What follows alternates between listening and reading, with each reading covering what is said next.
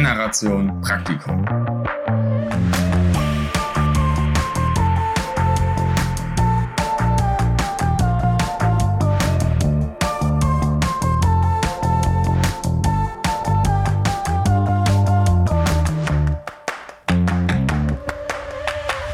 Generation Praktikum, Leute. Wir sind wieder da. Folge 4. Amy, hast du Bock? Alter, ich bin motiviert. Folge 4 schon. Crazy. Super gut, ey. Folge 4. Ich bin Dennis. Das ist Amy. Und wir freuen uns heute auf einen ganz besonderen Gast. Ja, das ist absolut ein Fakt, würde ich einfach mal sagen.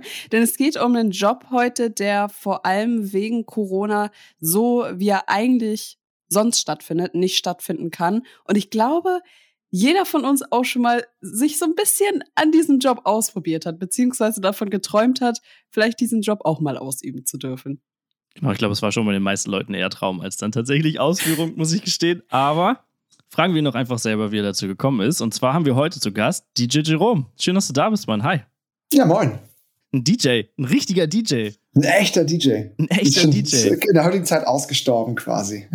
Quasi schon. Ne? Ist ja. nicht so leicht im Moment zu arbeiten, wa? Das stimmt, das stimmt. Aber das werden wir sicherlich gleich zu kommen, schätze ich mal. Ihr habt da bestimmt Fragen zu vorbereitet. Ah, definitiv. Also wenn wir eins sind, dann sind wir vorbereitet. Sehr gut, sehr gut. Ja, dann lass uns doch einfach direkt mit dem Thema gerade anfangen. Vielleicht erzählst du mal kurz, wo du ähm, gerade steckst und wie du heute so deinen Tag verbracht hast. Ich äh, stecke in, äh, in Hamburg. Ich bin äh, gebürtiger Hamburger, auch schon immer in Hamburg äh, gelebt und war nur zweimal kurz weg sozusagen, habe äh, aber in Schleswig-Holstein äh, immer kurz mein Herz gefunden, aber am Ende des Tages äh, ist Hamburg meine Perle und werde wahrscheinlich immer wieder zurückkommen.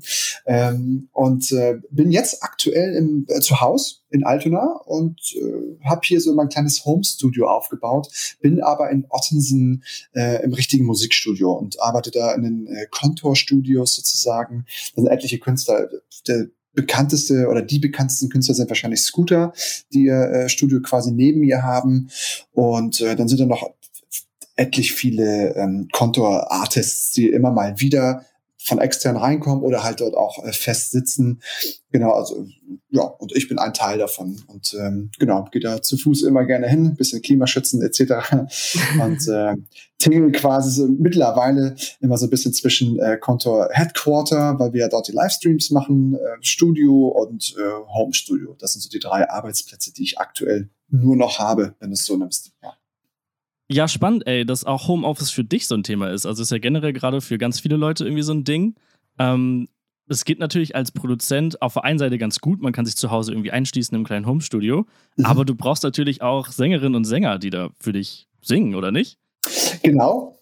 Ähm, allerdings machen wir das mittlerweile, also seit äh, 13 Monaten quasi alles online. Ne? Also wir machen äh, die Songwriting-Sessions wirklich über Zoom und äh, hatten einmal mit komplett Testung, also alles, äh, alle werden durchgetestet, hatten wir einmal mit äh, Harris und Ford und einer Singer-Songwriterin aus Berlin hatten wir dann äh, nach meinem 24 Stunden Osterstream eine kleine Songwriting-Session direkt am Folgetag.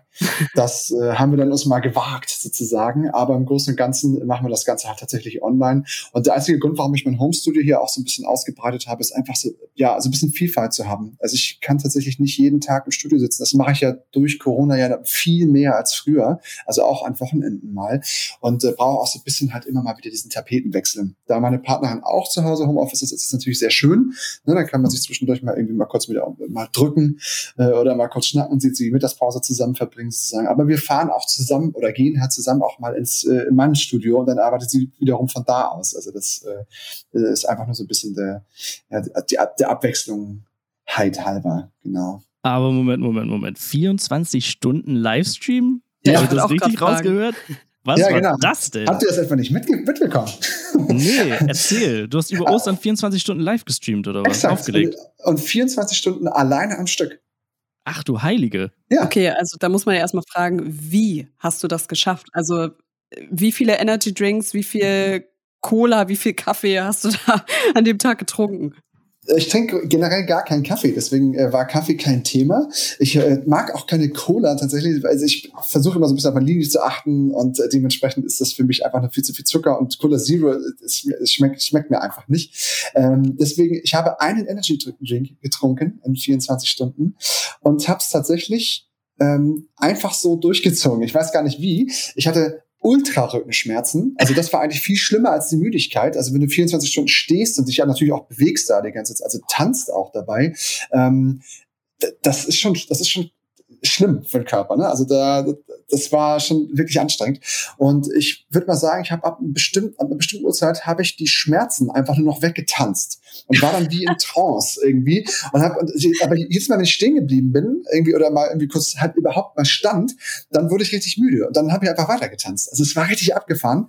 Ähm, und ich werde wohl zu Pfingsten, haben wir einen 50-Stunden-Stream angesetzt, äh, wo ich aber nicht 50 Stunden am Stück sein werde, aber ich versuche zumindest, wir werden die Zeit stoppen, das wird ein bisschen anders sein, und die Zeit stoppen, ich werde versuchen, innerhalb von 50 Stunden einfach mehr als 24 Stunden insgesamt oh. aufzulegen, aber nicht am Stück. Wow. Ne? Also ja, das äh, versuchen wir jetzt mal immer mal ein bisschen mehr sozusagen. Und ähm, oh. ja, aber zu dem 24-Stunden-Stream, das war wirklich eine krasse Erfahrung. Und jetzt im Nachhinein habe ich tatsächlich auch wirklich viele Props von meinen ganzen Kollegen gekriegt, die gesagt haben, so, Alter, das, A, hätte ich das nicht gedacht, äh, dass du das durchhältst und B, ähm, äh, Respekt. Also auch, dass man so viel, dass du so viele Titel hast, sozusagen, so irgendwie so 24 Stunden durchzuspielen. Ne? Also das war schon. Also ja, war schon lief da kein Song doppelt an dem Abend? Ich glaube, ich habe zwei, drei Songs von mir nochmal mhm. gespielt, ne, so als Highlight setzen, wenn ich gesehen habe, okay, wir haben eine krasse Peak gerade, dann so den Promo-Effekt nochmal ausnutzen. Aber an sich habe ich tatsächlich ähm, so gut wie keine Titel sonst doppelt gespielt. Ja, das war schon, Mega war schon krass, ja. Und also, ich glaube, wichtig auch, also kein Alkohol. Ne? Also ich hatte also die ersten zwei Stunden, ne, so wir haben ja Samstag, also, also Ostersamstag um 18 Uhr angefangen. Und ähm, da habe ich dann bis, ja, sagen wir mal 22 Uhr so zwei, drei, vier Gläser Wein getrunken und dann habe ich auch damit komplett aufgehört und dann nur noch Wasser getrunken.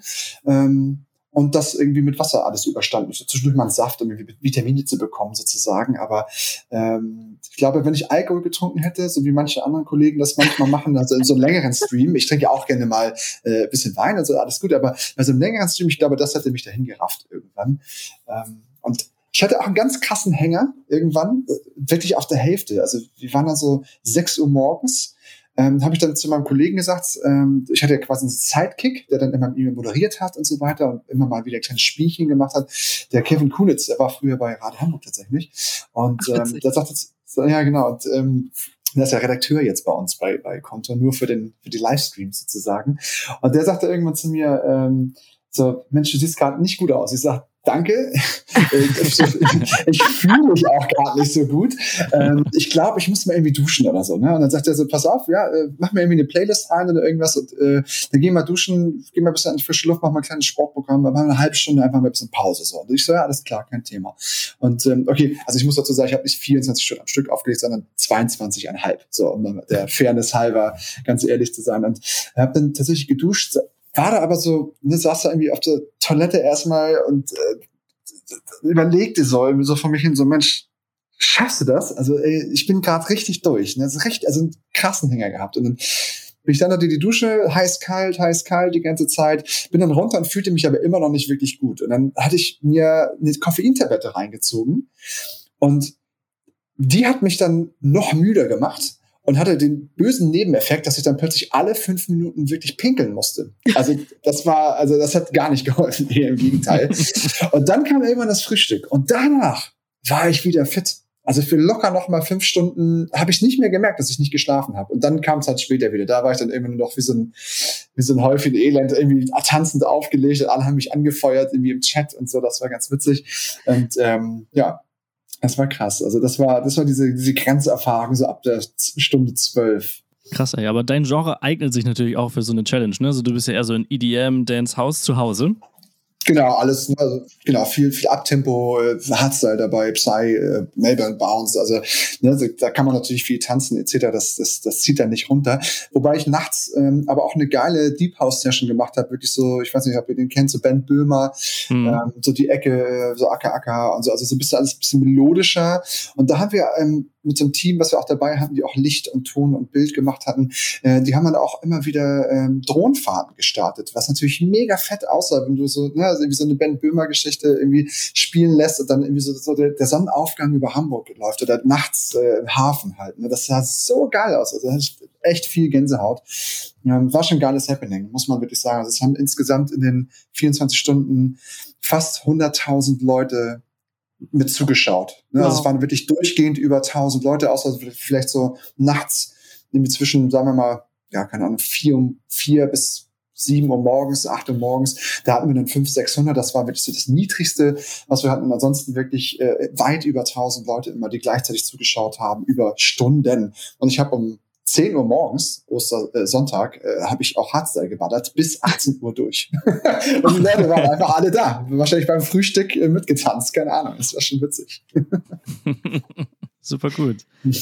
Wir sind ja nun ein Podcast, der sich auch größtenteils an Leute richtet, die vielleicht noch nicht unbedingt wissen, was sie so beruflich machen wollen. Und deswegen ist natürlich auch immer so ein bisschen die Frage, wolltest du denn schon immer was mit Musik machen? War das schon immer so eine Art Traumjob für dich? DJ zu sein? Absolut. Also ähm, mein Vater ist auch Berufsmusiker gewesen, ist leider verstorben vor vier Jahren.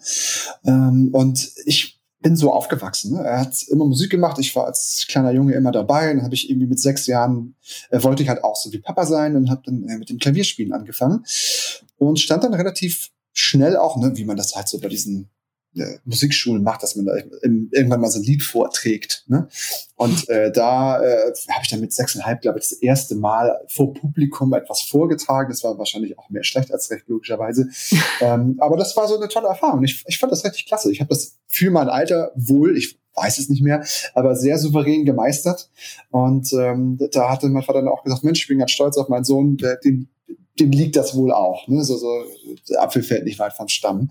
Und dann habe ich so viel Spaß dran gehabt, dass ich mir mit neun oder zehn Jahren dann selbst Gitarre und E-Bass beigebracht habe, weil ich halt die Musik also die Grundlagen äh, dann schon hatte, Harmonien äh, und so weiter. Und ähm, habe dann mit elf schon meine erste eigene Band gegründet und habe dann relativ lange, bis ich ja, 17, 18 war, auch tatsächlich äh, nur Live-Musik gemacht und habe damit in meiner Abi-Zeit, also ich na, bin auf dem Gymnasium gewesen, ganz klassisch, und ähm, habe aber währenddessen schon quasi Geld verdient mit, mit Live-Musik am Wochenende. So, und äh, deswegen kenne ich eigentlich fast mein ganzes Leben lang nichts anderes, außer an Wochenenden Musik zu machen. Deswegen ist das für mich diese Corona-Zeit eine ganz eklige Zeit gerade, weil so ich mache länger Musik und stehe länger auf der Bühne, als ich es nicht gemacht habe in meinem Leben. Ne? Und das ist halt so für mich super ungewohnt gewesen. Äh, vor allem, als ich dann so mit 18, 19 dann zum Auflegen kam, war das für mich natürlich so die, ja, die Erfüllung, weil dann, du musst nicht mehr Instrumente schleppen, du musst nicht stimmen, du musst nicht irgendwie dich mit anderen absprechen, du stehst da und machst irgendwie dann dein eigenes Ding, äh, komplett alleine und musst die Leute mit auf eine Reise nehmen. Und das war für mich äh, nochmal ein neuer Step, wo ich gesagt habe, geil, ähm, ist auch lukrativer, ehrlich gesagt, für, für, weil du Musik abspielst, ähm, statt sie selber zu machen und Instrumente halt mitzunehmen, zu proben, etc. etc. Ähm, das finde ich interessant. Da habe ich dann äh, tatsächlich weitergemacht, weil das relativ schnell erfolgreich wurde. Ähm, über meine eigene Abi-Party sind halt andere Schulen auf mich zugekommen, die mich dann wiederum auf deren Abi-Partys gebucht haben und, und, und. Und so zieht man dann irgendwie seine Kreise und kommt dann halt natürlich auch in die Clubs. Und dann kommt irgendwann ein Clubbesitzer auf dich zu und sagt so, Mensch, äh, das hat mir gut gefallen, hast einen coolen Style, äh, hast du mal Bock, hier einen Probeabend zu machen? Und dann kam ich so wiederum in Hamburg halt auf die Reeperbahn und konnte dann dadurch über die Abi-Partys dann irgendwie mal meinen eigenen Abend dann mal machen mit ja, erwachseneren Leuten sozusagen. Also klar, die Menschen, die so am Kiez gehen, die Clubs sind natürlich trotzdem weiterhin immer so 18 bis 23 und man selbst wird immer älter, aber grundsätzlich natürlich jünger als das Abi-Party-Publikum, äh, älter als das Abi-Party-Publikum. Ne? Und ähm, das war dann, ja, auch wieder geil. Dann kam ich über die Clubs wiederum an Veranstalter und wurde immer mehr gebucht und ja, hat es irgendwie so seinen, seinen Stein ins Laufen gebracht und irgendwann war ich dann tatsächlich fester DJ. Also ich hatte bis dato, bis ich ab nach dem Abi habe ich niemals ein ähm, Angestelltenverhältnis gehabt seitdem. Also ich habe mich direkt selbstständig gemacht, habe keine Ausbildung, kein Studium, nichts gemacht und habe mich damit selbstständig gemacht. Und wenn man mich fragen würde, würdest du den Leuten raten, sich damit selbstständig zu machen? In der heutigen Zeit würde ich sagen, nein, auf gar keinen Fall, tu es erstmal nicht, ähm, weil die Möglichkeiten damals ganz anders waren als heutzutage durch die Digitalisierung, durch Mhm. Ne, dadurch, dass du mit dem MacBook auflegen kannst und so. Ich habe wirklich noch klassisch mit Vinyls aufgelegt. Ich muss dazu sagen, ich werde tatsächlich, das wissen die wenigsten, ähm, ich werde tatsächlich dieses Jahr 39. So, das sieht man mir zum Glück noch nicht so an. What? Aber ja, ich mache das tatsächlich seit 20 Jahren. Ähm, stehe ich auf der Bühne. Deswegen vor 20 Jahren war das DJing anders als heute. Deswegen ähm, konnte ich über die ganzen Jahre halt Fuß fassen und halt meine Kontakte aufbauen. Das ist heute viel, viel schwieriger geworden. Du hast uns ja auch eben im Vorgespräch schon verraten, dass das hier heute deine Podcast-Entjungferung ist. Das ist uns persönlich natürlich eine große Ehre, das sei jetzt mal gesagt. Aber wo wir hier schon beim Thema erstes Mal sind, ich kann mich noch so doll daran erinnern, wie ich persönlich das erste Mal den Mikrofonknopf angemacht habe im Studio und ich habe wirklich am ganzen Körper gezittert. Ich dachte irgendwie, ich klappe gleich zusammen und wollte so schnell wie möglich am liebsten den Raum verlassen, obwohl man dann auch irgendwie nachher wusste, dass es gar nicht so schlimm am Ende war, Gott sei Dank. Aber kannst du dich noch an dein erstes Mal Auflegen erinnern? Das ist ja vermutlich schon ein bisschen her, oder? Ja, exakt genauso. Also ich war auch äh, super aufgeregt, hab tatsächlich so die ersten zwei Stunden komplett schon vorgemixt, einfach nur auf Nummer sicher zu gehen. Hatte totale Angst, ne? So ähm, hatte schon, ja, sagen wir es mal so, ähm, ich hatte für die Stufen über mir oder für meine Stufe in, in, der Schule halt immer mal schon ein bisschen aufgelegt, aber das ist ja was anderes, ne? als wenn du da wirklich im Club bist, wo dann natürlich auch zahlende Gäste auch kommen, die sich dazwischen die Schüler mischen sozusagen und ähm, da hatte ich wirklich die ganze Nacht alleine. Ne? Und da war ich wirklich super aufgeregt und mir, die, wie gesagt, die ersten zwei Stunden vorgemixt, hat damals noch auf CD gebrannt und dann reingesteckt und einfach abgespielt. Aber ich hatte selber gemerkt, wie es mir einfach keinen Spaß bringt, äh, nur so zu tun, als ob. Und mir brachten die vier, fünf Stunden danach live auflegen viel mehr Spaß und ich kam nach ein paar Stunden auch total gut rein und hatte die Leute auch gut im Griff. Und da hatte ich das Gefühl, so Mensch, ich scheine irgendwie ein Gespür dafür zu haben, was die Leute wann hören wollen und hat sie auch lange gehalten. Der, der Clubchef, das war im Club Zero in Püsseldorf. Ich glaube, das gibt's auch gar nicht mehr. Es war früher so ein Latino-Club. Wir durften dafür ein Apfel und Ei irgendwie unsere Abi-Party machen. Es war aber voll. Und ähm, ich würde mal sagen, da passen so 300 Leute rein irgendwie. Und das war für mich schon so, wow, krass. Ne? Und äh, auch wenn's, wenn ich reinkam, war ich natürlich krass aufgeregt und ich glaube, ich war noch am nächsten Tag wach, weil ich irgendwie äh, so viel verarbeiten musste, so die ganzen Eindrücke und so. Und das war, das war schon, das war schon geil. Ich glaube, die ersten, sagen wir mal so, die ersten ein, zwei Jahre war ich immer noch super aufgeregt vor jedem Gig und habe mich immer krass vorbereitet, tagelang und so, weil ich das einfach super ernst nehme irgendwie. Und äh, ich mache es heute noch, dass ich mich viel auf besondere Gigs vorbereite. Ähm, aber natürlich mittlerweile, ja klar, mache ich es irgendwie so ein bisschen aus dem FF und weiß natürlich, was ich da tue. So, ich glaube, an dieser Stelle wird es vielleicht auch mal Zeit für die erste Kategorie, oder? Dennis, es ist ja so, dass wir hier bei Generation Praktikum auch ein paar Sachen aus unseren Kästen rauskitzeln wollen, über die du vielleicht so noch nicht gesprochen hast. Deshalb, Dennis, the light is yours. Was ist unsere heutige Random Frage des Tages? Genau, ich job die einfach mal. Und zwar habe ich mir überlegt, ähm, euch zu fragen, weil mich das wirklich interessiert. Ähm, was ist denn eigentlich das merkwürdigste Objekt in eurem Kühlschrank? Weil ich muss sagen, mir ist letztens aufgefallen, da sind ganz viele Sachen in meinem Kühlschrank, die sollten da nicht mehr sein. ich habe zum Beispiel, ähm, ich bin ein großer Fan von so Currys kochen und so. Ich koche ganz gerne ja. Currypasten. Super geil. Ähm, und dann habe ich so eine Korianderpaste gekauft und die habe ich ausprobiert und die war nicht so gut. Oh, Koriander ist aber auch der Teufel. Also Koriander kann ich gar nicht. Das schmeckt wie Seife. Für mich zumindest. Kann ich gut verstehen. Habe ich auch gedacht, als ich dann mein Curry gekocht habe mit der Korianderpaste. Und das halbe Glas Korianderpaste steht seit acht Monaten in meinem Kühlschrank. ja, ja, ja. Das ist ja gut, dass du Lebensmittel nicht wegschmeißen magst. Ne? Also grundsätzlich ist das ja toll. Ähm, aber das, ja, ich kenne das. Ich muss sagen, tatsächlich in meinem Kühlschrank ist so ein bisschen, ähm, oder in unserem, ich äh, bin seit, sagen wir mal, etwas über, ja, etwas über ein Jahr jetzt mit meiner neuen Partnerin zusammen, die ist äh, Vegetarierin oder Pesketarier, die isst Fisch, aber kein Fleisch. Hm. Und ähm, sie hat mich davon überzeugt, dass das gut ist. Und äh, tatsächlich esse ich wirklich noch super selten, wenn man Geschäftsessen ist oder so, dann esse ich im guten Restaurant auch mal ein Steak oder so, aber an sich lasse ich das so gut wie weg. Und deswegen befinden sich neuerdings halt Dinge in meinem Kühlschrank, die habe ich mein ganzes Leben lang da nicht gesehen. und und äh, ich koche auch jetzt halt ganz anders. Irgendwie ist es abgefahren. Ähm, ich glaube, das und das krasseste seit, seit drei Tagen hat mich meine Partnerin auch zugebracht, ist äh, Körniger Frischkäse. Habe ich im Laden immer nur gesehen wusste nicht, wofür man das braucht. Und mittlerweile, äh, seit drei Tagen esse ich gefühlt, wenn ich Hunger habe, irgendwie äh, Königen Frischkäse mit irgendwie so einem, so einem Gläschen, so einem Babygläschen eigentlich, was, wo halt so Früchte drin sind. So, das sind ja 100% Früchte. Und das da rein, schneid mir noch eine Banane rein und das äh, macht mich total glücklich. Oh, das fühle ich auf jeden Fall. Königer Frischkäse ist richtig gut. Ja, sehr gut. Ich habe es erst seit drei Tagen für mich entdeckt. Also insofern äh, bisschen mir was voraus. Okay, sollte ich auf jeden Fall mal testen, habe ich nämlich persönlich noch nie gegessen. Musst du unbedingt machen. Schmeckt mega. Also, äh, bevor du Schokolade greifst, ist das.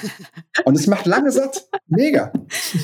Ähm, ich glaube, ich habe nicht so was Merkwürdiges im Kühlschrank, aber ich habe was Merkwürdiges im Gefrierschrank. Und zwar packe ich da immer, also wirklich immer zwei Esslöffel rein für den Fall, dass wenn man im Sommer irgendwie einen Allergieanfall hat oder an dem nächsten Morgen geschwollene Augen hat irgendwie, habe ich immer einen Esslöffel da drin, damit man damit immer schön die Augen kühlen kann. Das ist mein persönlicher wow. Lifehack. Das kann ich auch nur empfehlen, wirklich. Das ist okay. richtig erfrischend. Das ist immer nur von ganz kurzer Dauer, aber das ist, das ist ein Life-Changer auf jeden Fall. Davon habe ich tatsächlich noch nie gehört, dass das irgendwer macht. Das ist ja für mich eine komplett neue Welt jetzt. Aber wird es nicht auch, wird's nicht die gefrorenen äh, Erbsen auch tun?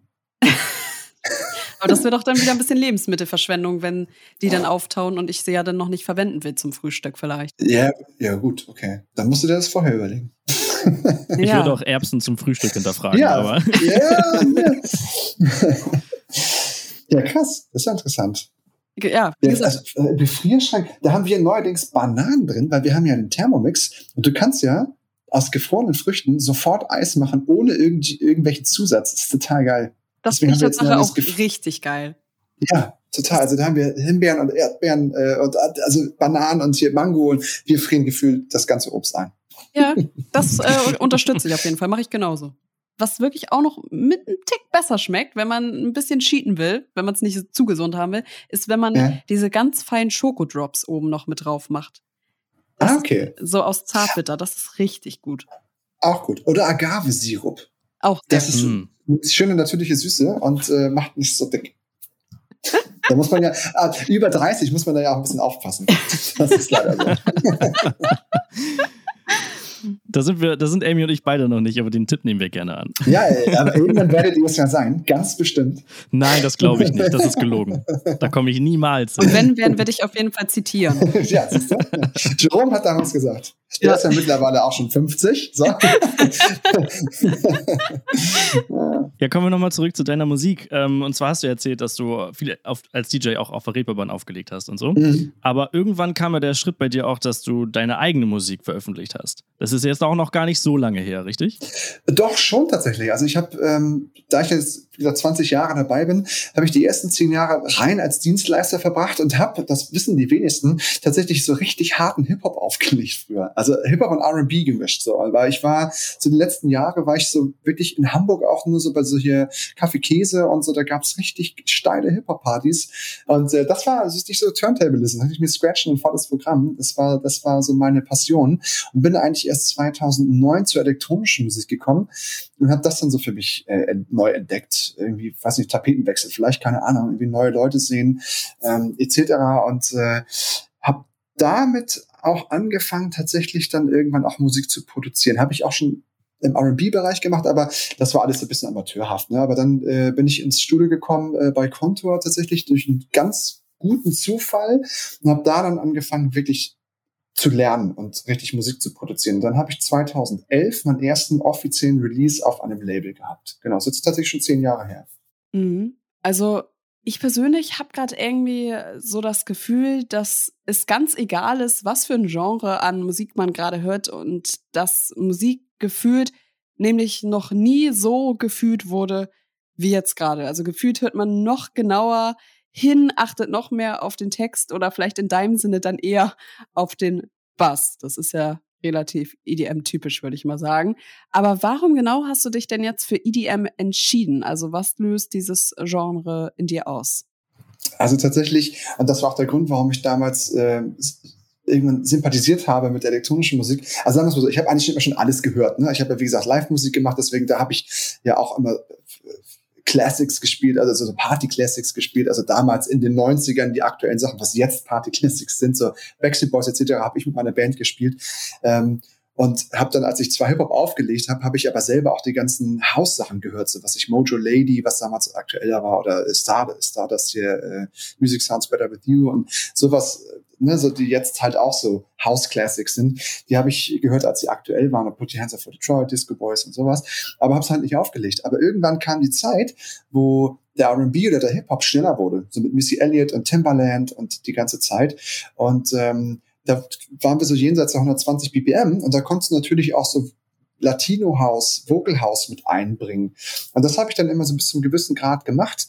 Habe immer angefangen mit hier Suavemente und äh, von Elvis Crespo und Conga von von hier äh, Gloria Estefan und so und bin da zu Vocal House rübergegangen und fand plötzlich diese Stimmung so geil, weil da haben sich die Leute, die im Club waren, plötzlich nicht mehr mit sich selbst beschäftigt oder alleine oder mit ihrem Partner getanzt, sondern haben sich zum, zu mir umgedreht und haben gerade diesen Breaks, wo dieser Aufbau kommt, wo die, ne, wo diese Spannung kommt, bevor der Drop kommt, ähm, haben sich zu mir hingedreht und ich so, ah, okay, plötzlich bin ich so im Mittelpunkt viel mehr. So, das war ein komisches neues Gefühl, hat mir sehr gut gefallen und dann, wenn der Bass einsetzt, gibt's ja auch so Aufkleber, wenn so Glück ist, wenn der Bass einsetzt und so. Das ist ja wirklich so. Wenn da irgendwie dann der Drop kommt und da die Hände nach oben gehen und so die Leute nach oben gucken und sich einfach freuen und denken so, geil.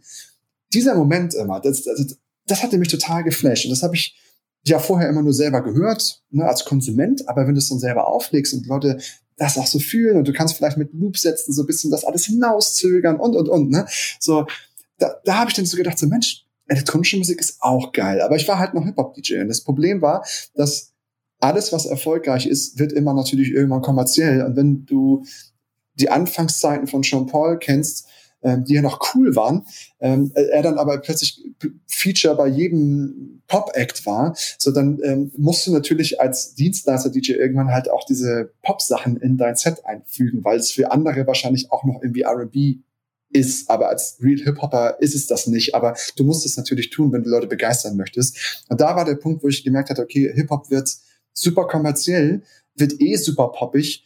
Ähm, das ist es irgendwie nicht mehr für mich, wenn ich Hip-Hop auflegen möchte. Und da äh, hatte ich dann angefangen, tatsächlich mir ein Alias zu suchen und habe dann in anderen Clubs nur Haus aufgelegt und in meinen Resident Clubs nur Hip-Hop aufgelegt und bin so anderthalb Jahre zweigleisig gefahren sozusagen und habe mich dann aber tatsächlich irgendwann doch für die elektronische Musik entschieden, weil ich halt durch Zufall halt auch zu Contour kam, wo ich ja jetzt schon seit über zehn Jahren ähm, als Künstler gesigned bin.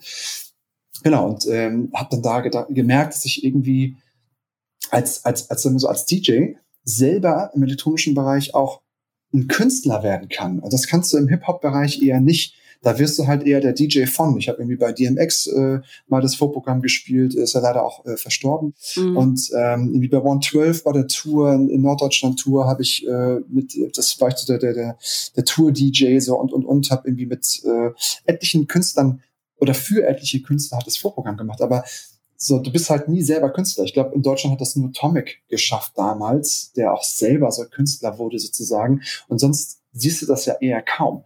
Und ähm, im elektronischen Bereich wirst du selbst auch der Artist. Und das hat mir immer sehr gut gefallen, weil ich so eine Rampensau bin und halt nicht nur Dienstleister sein will. Ne? Also dementsprechend war elektronische Musik für mich absolutes Heiland. Irgendwie so, ja, geil. Ja. Das ist natürlich auch ein bisschen das, was für so einen Theaterschauspieler und Theaterschauspielerin so der Applaus ist, ist ja dann für dich das, wenn die Leute den Job feiern, oder? So, das ja. ist so das Emotionale, das, wo man, wofür man das Ganze macht. Ja, genau, genau. Genau. Und das ist halt so, ich, ja, ich versuche, was ich schon gesagt hatte, ich versuche die Leute wirklich immer so ein bisschen mit auf eine Reise zu nehmen. Das geht im Livestream natürlich auch irgendwie, aber weniger als noch wirklich vor echtem Publikum. Ähm, wenn ich, ähm, sagen wir mal, wirklich so zwei Stunden Sets habe, klar, da muss natürlich ein bisschen mehr, ne, da komprimierst du so ein bisschen deine Songs, also, oder mittlerweile habe ich ja mehr Songs von mir selbst, komprimiere ich so ein bisschen alles in, in die zwei Stunden. Aber wenn ich mal ein Longset spiele von vier, fünf, sechs Stunden, ähm, dann mache ich das wirklich noch mit klassischen Vorprogrammen, kurz vor der Hauptzeitprogramm sozusagen, hin zur Main Time, wo ich dann den absoluten Knaller bringe, irgendwie ähm, viele Bootlegs von mir selbst gemacht im Schnitt irgendwie oder Mashups und so weiter äh, mit meinen Songs gepaart. Und dann würde ich so dieses diese Phase zwischen Main Time und vielleicht Schluss, da gibt's ja noch mal so ein After-Set, irgendwie so After-Hour, äh, wie soll man sagen. Und da entscheidet sich immer, geht die Party irgendwie noch eine Stunde länger oder nicht.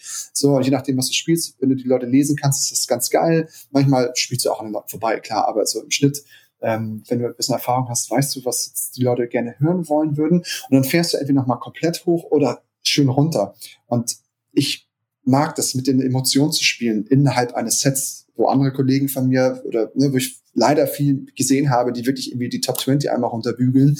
Das ist es für mich nicht. So, dann kann man sich auch Spotify anmachen, theoretisch. Und ich bin zwar ein kommerzieller DJ, aber auch im kommerziellen Bereich kannst du die Leuten, den Leuten irgendwas bieten. Ne? So reisetechnisch. Und das versuche ich zumindest immer.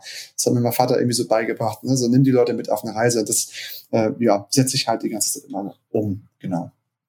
Okay, ich muss sagen, eine Frage hat mich wirklich schon seit Jahren beschäftigt. Vielleicht kannst du mir das ja beantworten. Und zwar, ob DJs einen Zettel dabei haben, um sich irgendwie zu notieren, was sich die Leute so gewünscht haben. Also ich glaube, das kennt nämlich jeder so im Club. Es kostet einen ja erstmal schon ziemlich viel Überwindung, überhaupt zum Pult zu gehen, irgendwie den Wunsch abzugeben. Und dann wartet man und wartet man. Es kommen diverse Songs. Nur der eigene Wunsch kommt und kommt einfach nicht. Ist das so, dass man als DJ schon versucht, viele Wünsche zu erfüllen? Oder gibt es da auch so eine Art Basic-Set, das du dann lieber spielst als so manche Songs? Ja, schwierig zu sagen. Also ich habe mich ja tatsächlich ähm, so ein bisschen vom Dienstleister mehr Richtung Künstler entwickelt, weil mhm. ich halt meine eigenen Songs rausbringe. Je bekannter du wirst, desto mehr wird die Distanz zwischen Publikum und dir. Was ich manchmal gar nicht so toll finde, weil ich jahrelang ja immer super nah am Publikum war und gerne auf die Leute eingehe, weil ich möchte ja ähm, den Leuten eine gute Zeit bereiten, grundsätzlich. Ne? Also ich, ich immer, ich war immer schon DJ, nicht aus dem Grund, weil ich den Fame wollte und irgendwie die hübschen Mädels ab, äh, abgreifen will, irgendwie am Ende des Abends und so weiter. Da kenne ich auch einige, äh, die, den, den siehst du da schon an. Die machen es einfach nur, weil sie sich geil fühlen wollen. Ne? So. Und natürlich freue ich mich über erfolgreiche Abende, aber ich, also ich sehe mich immer in der Pflicht, äh, wirklich so Musik zu spielen, dass ich das Gefühl habe, okay, die Leute gehen da glücklich raus im Rahmen meiner Möglichkeiten sagen wir es mal so. Ne? Wenn ich jetzt irgendwie als, als House-DJ plötzlich irgendwie bei einer 90er-Party, da passe ich natürlich nicht hin, da werde ich die Leute nicht glücklich machen können. Aber wenn die, wenn ich kein Fehlbooking habe im Schnitt ähm, und irgendwo lande, dann versuche ich so zu spielen, dass die Leute glücklich sind. Und tatsächlich ist es so, ähm, wenn du mehr Frauen im Laden hast, musst du auch ein bisschen mehr was zum Mitsingen spielen. Das klingt doof, aber es ist so. Und äh, wenn du mehr Männer im, im Laden hast, die wollen es ein bisschen mehr auf die Mütze. Die brauchen ein bisschen mehr was zum Stampfen. So, und das ist irgendwie auch im Schnitt so. Aber das, das größte Geheimnis ist, wenn du die Frauen catcht und auf die Tanzfläche bringst, hast du die Männer sowieso. Deswegen versuche immer an die Emotion zu gehen als DJ.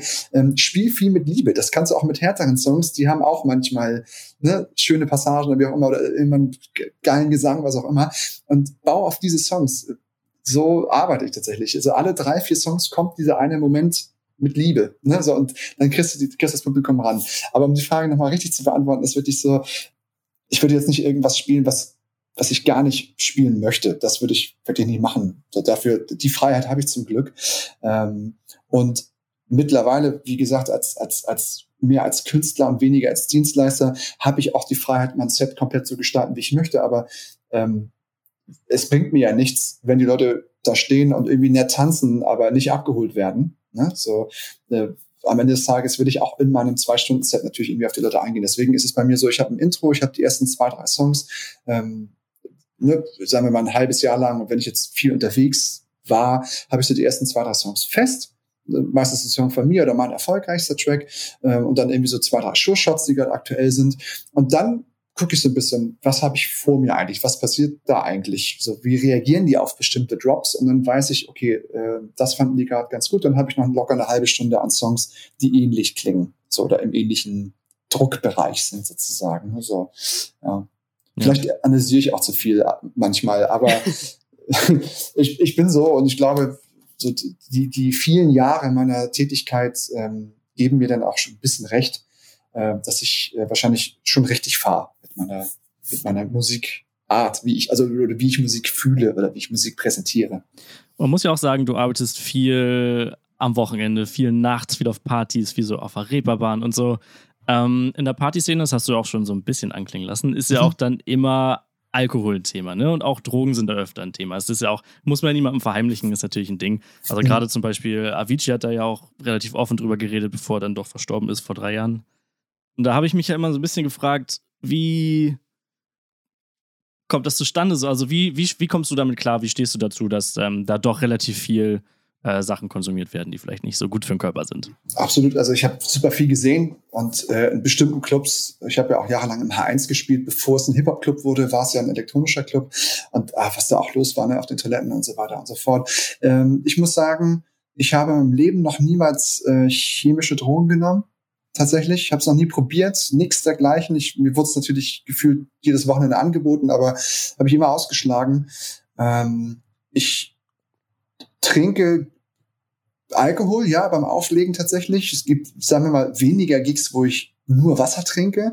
Ist einfach so ein bisschen so, ja, was ist Stimulanz, ne, so ein bisschen das leichte Lockerwerden, ist ein bisschen Anspannung, ein bisschen, so vielleicht auch so ein bisschen auf den, also ansatzweise auf den Pegel kommen der Leute, die vor dir stehen. Dann verstehst du es ja auch besser. Weißt du, so, ähm, aber ich denke, dass alles, was man macht, irgendwie so, vielleicht jetzt nicht krasse, ganz krasse Drogen, aber ähm, alles, was man macht, sollte man einfach immer bewusst und in Maßen tun. Ne? Deswegen ich, äh, äh, als ich vor Corona noch irgendwie wirklich so jeden Freitag, Samstag unterwegs war oder sogar irgendwie mal, ich hatte so ein paar ähm, Clubtouren, äh, zum Beispiel in Lorette Mar oder Kroatien und so, da bin ich, bist du dann irgendwie eine, anderthalb Wochen, zwei Wochen unterwegs und dann trinkst du da auch tatsächlich jeden Abend. Deswegen ist ein Avicii, der irgendwie, wenn man seine Doku da bei Netflix gesehen hatte damals, ähm, der irgendwie von 365 Tagen 320 Gigs hatte, ähm, ja, ist logischerweise irgendwann quasi Alkoholiker wenn du es so nimmst. Ne? Das ist super gefährlich. Ja. Und da muss man Ausgleich schaffen. Deswegen bin ich so immer ganz froh gewesen und habe zu Hause nie Alkohol stehen. Klar, in der WM-Zeit hast du mal ein paar mehr Bier da stehen und so, aber grundsätzlich trinke ich unter der Woche dann eigentlich keinen Alkohol und dann halt nur am Wochenende und natürlich, wenn ich halt nicht fahre. Und, so. Ähm, und da verspürst du auch nicht unbedingt so einen Druck von den Leuten, die da mitfeiern, weil man erwartet dann ja irgendwie auch, oder vielleicht spürt man als DJ diese Erwartungshaltung von den Fans, der muss jetzt gut drauf sein, der muss äh, richtig Bock haben so und dann ist natürlich ja, ich, auch Alkohol ein Thema. Ja, das kann ich auch ohne Alkohol theoretisch, aber ich muss ja ganz ehrlich sein, es ist witziger mit. So, ne? Also ich will da nichts verherrlichen, aber es ist einfach ähm, irgendwie erwarten die Leute auch, ne, so dieses so der DJ, das finden die immer super. Also zum Beispiel in Clubs, bei Festivals ist es anders, aber bei Clubs zum Beispiel, wenn du da mal plötzlich irgendwie so fünf, sechs kurze rausholst und irgendwie den, den Leuten aus der ersten Reihe noch gibst und ne, stößt mit denen an, das finden die halt ganz toll. Und das vereint auch irgendwie so ein bisschen, verbindet so ein bisschen. Ne? So, und das ist irgendwie, ähm, gehört das meiner Meinung nach, ganz ehrlich, so doof es klingt, auch so ein bisschen zum Nachtleben dazu. Weißt du, klar geht man zum Tanzen und zum Freunde treffen oder Männer, Frauen kennenlernen auch, so wie auch immer. Aber ich finde, das gehört irgendwie auch zum Nachtleben ein bisschen dazu. In Maßen, man muss sich ja nicht besaufen. Man kann ja einfach nur was trinken. Ne, so das machen wir ja mal einen guten Cocktailabend, meinetwegen auch zu Hause mit Freunden und so weiter. Und irgendwie, wie gesagt, wenn man es bewusst in, und in Maße macht, finde ich das vollkommen in Ordnung, äh, solange man erwachsen ist. Ja. Du hast ja gerade schon ähm, die Biere bei Fußball-Weltmeisterschaften angesprochen und das ist eigentlich eine ganz gute Überleitung zu dem Thema. Ähm, bist du als Hamburger Jung äh, auch Fußballfan vom HSV oder ist dir Fußball relativ egal? Ich bin tatsächlich sowas von überhaupt gar nicht Fußball. Ich habe keine Ahnung. Also ich weiß, dass es einen Ball und 22 äh, Spieler und zwei Tore gibt. Und wenn's, wenn die WM läuft, dann also WM, EM gucke ich mir dann auch tatsächlich an. Ich kenne die Regeln, alles gut. Und irgendwann, so nach paar Spielen, weiß ich auch, wer wo spielt und so und wer stark ist und wer nicht. Aber es ist so, ich äh, habe sonst überhaupt keinen Plan. Ich weiß, dass der HSV abgestiegen ist nach äh, gefühlt 50 Jahren oder länger oder was. äh, das habe ich mitgekriegt. Ansonsten, ey, keine Ahnung. Ich überhaupt, nee, null. Tut mir leid. Dann wird wahrscheinlich deine, äh, beziehungsweise dann wird unsere nächste Kategorie bei dir nicht so viele Emotionen auslösen, glaube ich. T N T Trigger News Time.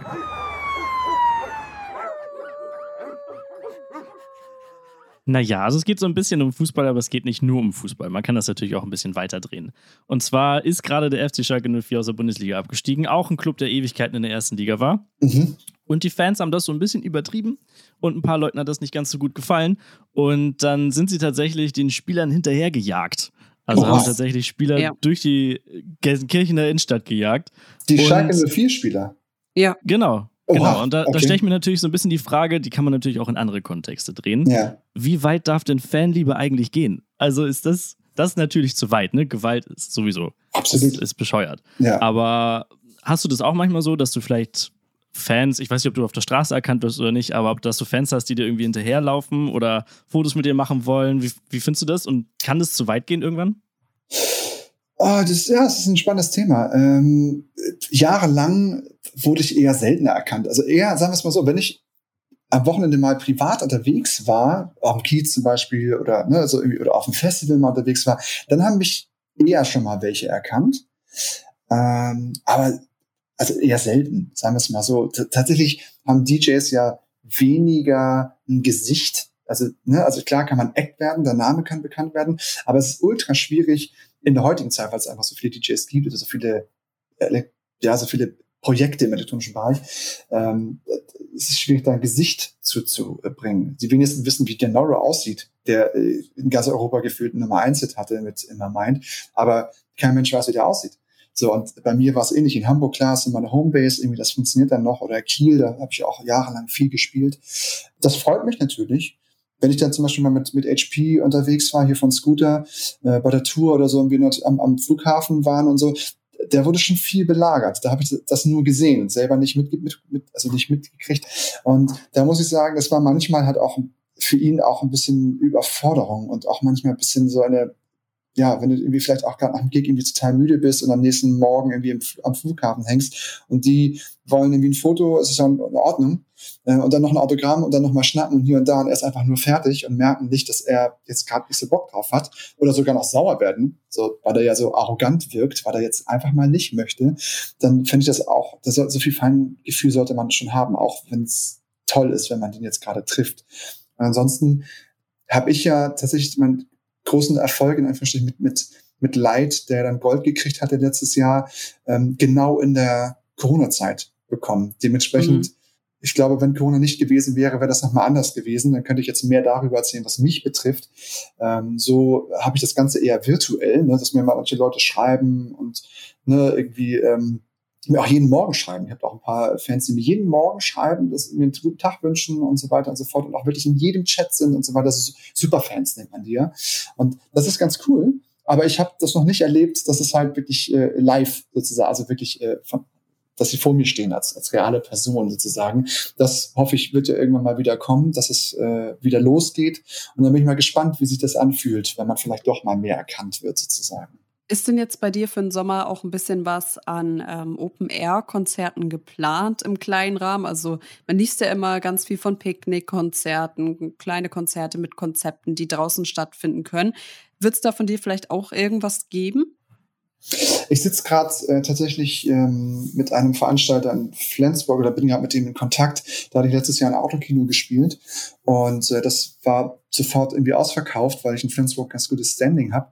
Und ähm, da versuchen wir gerade irgendwie ein paar Autokino-Geschichten vielleicht für diesen Sommer noch äh, fix zu machen.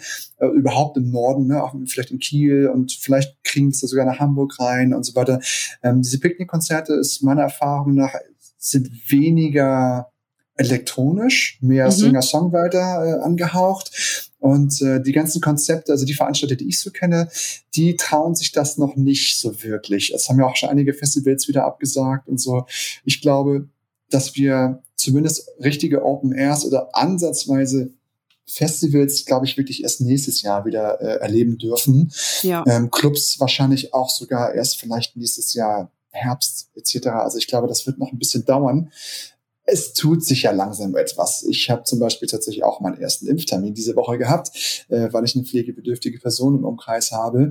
Und am 1.6. habe ich meinen zweiten Impftermin. Und jetzt kam, glaube ich, die Meldung, dass irgendwie äh, Ende Mai, Anfang Juni ähm, diese Priorisierung aufgehoben wird. Und äh, ich glaube, dass wir wahrscheinlich schon Ende diesen Jahres schon wesentliche Besserung spüren werden. Aber dass alles so umgesetzt wird, wie wir es gerne hätten, glaube ich, das wird erst nächstes Jahr passieren. Und ich muss ganz ehrlich sagen, so dumm das jetzt gerade klingt, ich verstehe auch und unterstütze sogar, dass die Clubs noch nicht aufhaben, weil ich das ja selber sehe, wenn wir mal, keine Ahnung, beim Jubiläum äh, vom Livestream, ein Jahr äh, Counter Delivery Service irgendwie, ähm, da waren natürlich auch viele DJs da in zwei Tagen und äh, natürlich der Anhang, also sprich die Tourmanager noch mit dabei und, und, und. Und irgendwann, es wurden zwar alle irgendwie getestet, äh, ne, aber irgendwann äh, waren halt nicht mehr alle Masken richtig auf und so weiter. Und irgendwann stößt man noch mal an und hat sich doch wieder im Arm und so. Und wenn ich mir vorstelle, wenn das irgendwie 400 Leute im, im Club machen, dann geht das ganze Gefühl irgendwie nicht weiter. Deswegen, ich muss es leider auch tatsächlich, obwohl es mich betrifft, auch selbst unterstützen aktuell. Aber Open-Air-Konzepte, finde ich, sollten schon mal zumindest vielleicht im Spätsommer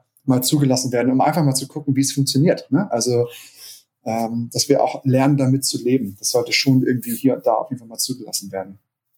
Ich würde sagen, wir runden den heutigen Tag ab mit der eigentlich schönsten Kategorie, Amy, wie ich finde. Shoutout des Tages.